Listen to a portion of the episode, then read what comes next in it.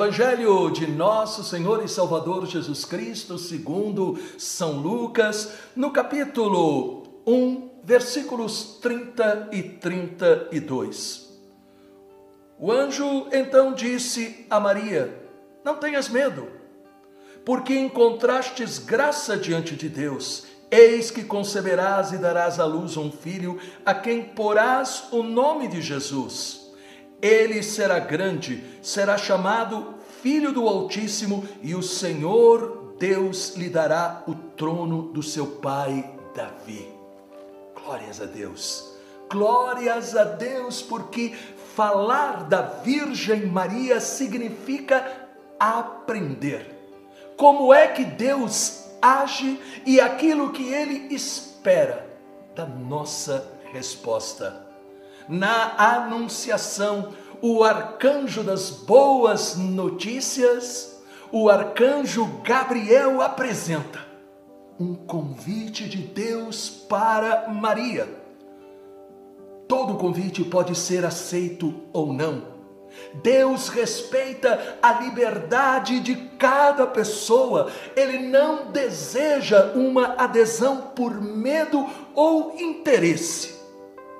Em um primeiro momento, Maria se assusta. E como não se assustar? Porque a ninguém, em toda a história da salvação, em toda a Bíblia, Deus havia pedido tão grande ato de fé. E qual foi este grande ato de fé aparentemente, humanamente impossível de se realizar? Ser a mãe do Filho de Deus, aquele que se assentará no trono do Rei Davi. A ninguém tinha sido pedido crer que a criança no ventre não seria filho de um homem, mas seria o próprio Filho de Deus. A nenhuma mulher da Bíblia foi pedido acreditar em tão grande mistério. E aí, primeiro, nós entendemos a memória que nós estamos celebrando hoje, Nossa Senhora Rainha. O anjo disse que ela seria a mãe do Filho de Deus, aquele que iria se assentar no trono do rei Davi. Então, neste sentido, Nossa Senhora, que é a mãe do Filho de Deus, que é aquele que vai se assentar no trono do rei Davi, ela é rainha, porque é mãe de um rei. Agora, vem o segundo ponto muito importante como é que este menino vai ser gerado? Como é que este rei virá a este mundo? E aí então o anjo esclarece a Virgem Maria, como também esclarece a todos nós como é que Deus opera a sua graça, como é que Deus opera o sobrenatural em nossa vida. Se nós queremos experimentar a manifestação de Deus, se nós queremos ver Deus agindo, se nós queremos ver Deus formando em nós a presença dEle, se nós queremos experimentar Ele nos levantando dos nossos tormentos, prestemos atenção na palavra do anjo, quando Nossa Senhora perguntou: como é que vai acontecer? De eu ser a mãe do filho de Deus, se eu estou para casar com José. E aí o anjo diz aqui em Lucas 1:35, o Espírito Santo virá sobre ti, e o poder do Altíssimo te cobrirá com a sua sombra. Repare, o Espírito Santo virá sobre ti, e o poder de Deus te cobrirá. E aqui então nós entendemos porque nós precisamos do Espírito Santo.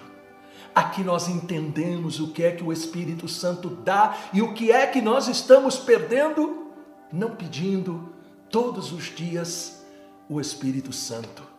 O anjo Gabriel disse: O Espírito Santo virá sobre ti e dará poder, dará força. Isto significa o Espírito Santo traz vida à nossa fé. O Espírito Santo tira o medo do coração.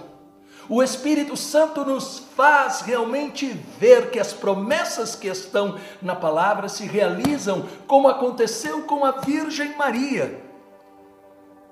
O Espírito Santo nos tira de uma vida sem propósitos, tornando-nos homens e mulheres determinados, de coragem, e principalmente neste tempo terrível que nós estamos vivendo desta pandemia. Mas nós temos que aprender uma outra lição com a nossa mãe do céu. Maria deu o seu sim, porque estava cheia do Espírito Santo.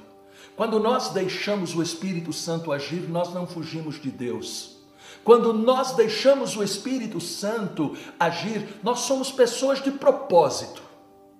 Nós somos pessoas que, quando falamos vou, nós vamos.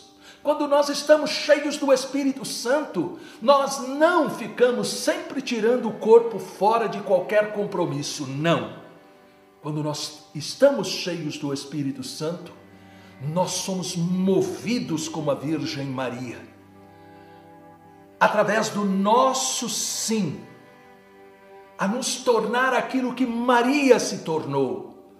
A Virgem Maria a Virgem Maria se torna uma rainha diferente, porque ela diz: Eis aqui a serva do Senhor, eis aqui aquela que está disposta a trabalhar para o Senhor. Isso é o servo, aquele que está disposto a trabalhar, aquele que não se deixa vencer pela preguiça ou por outros atrativos, mas é aquele que não tira a mão do arado. Nós vemos na vida de Maria aquilo que Jesus também depois ensinou e que com certeza Jesus viu em Nossa Senhora. Quem quiser ser o maior, que seja aquele que mais serve, aquele que mais é dedicado, aquele que não fica com lorota, mas aquele que realmente dá o seu sim, arregaça as mangas e faz isto por quê?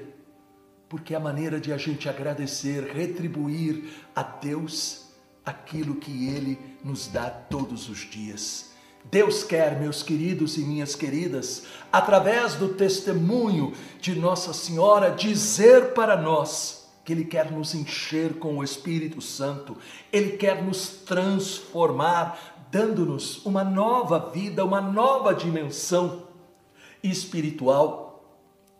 Ele nos quer imitando Maria Santíssima, sendo capazes de dizer: Eis aqui o servo, eis aqui a serva.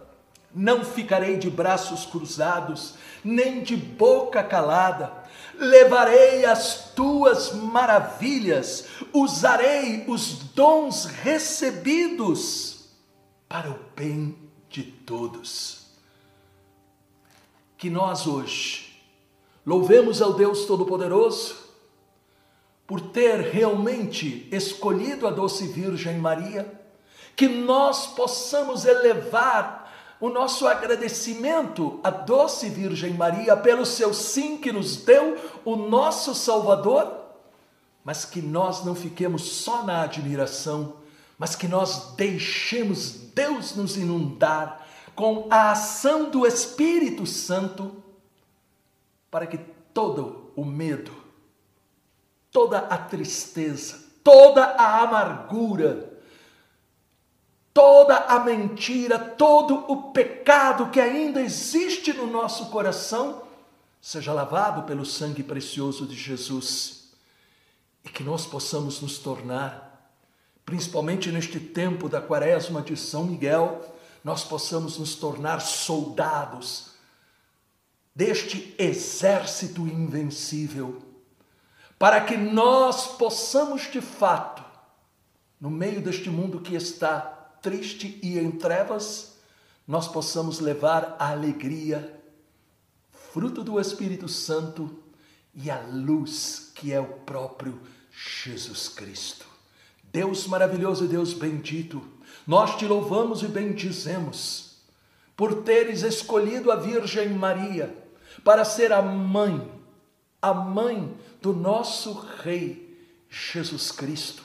Nós te louvamos, ó Deus, porque nela nós recebemos o modelo daquilo que tu queres que nós sejamos também. Ela foi cheia do Espírito Santo. Renova-nos com o Espírito Santo, porque nós o recebemos no nosso batismo. Ela, com o seu sim, ela se tornou tua serva.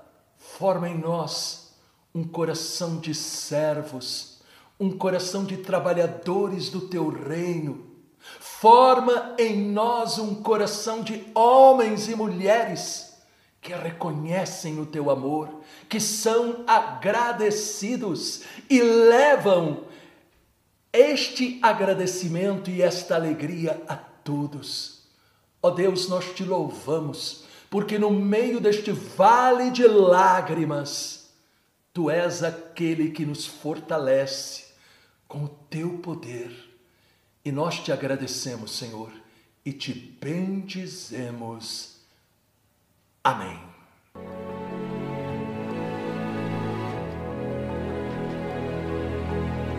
Dia 11 de setembro Louvor Encontro com Cristo no Ginásio de Esportes de Itapeceri Serra. Presenças: Padre Alberto Gambarini. Estamos no início desta grande batalha espiritual que nós não devemos temer, mas que nós devemos estar preparados. Ironis Puldaro. O demônio não pode me prender na tristeza, o demônio não pode me prender no desânimo e Marília Melo.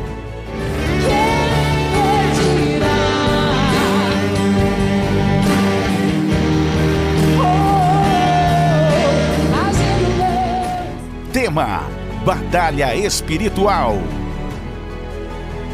Cadastre a sua caravana em nosso site encontrocomcristo.com.br. Para mais informações, ligue 11 4667 4353. Nós esperamos você!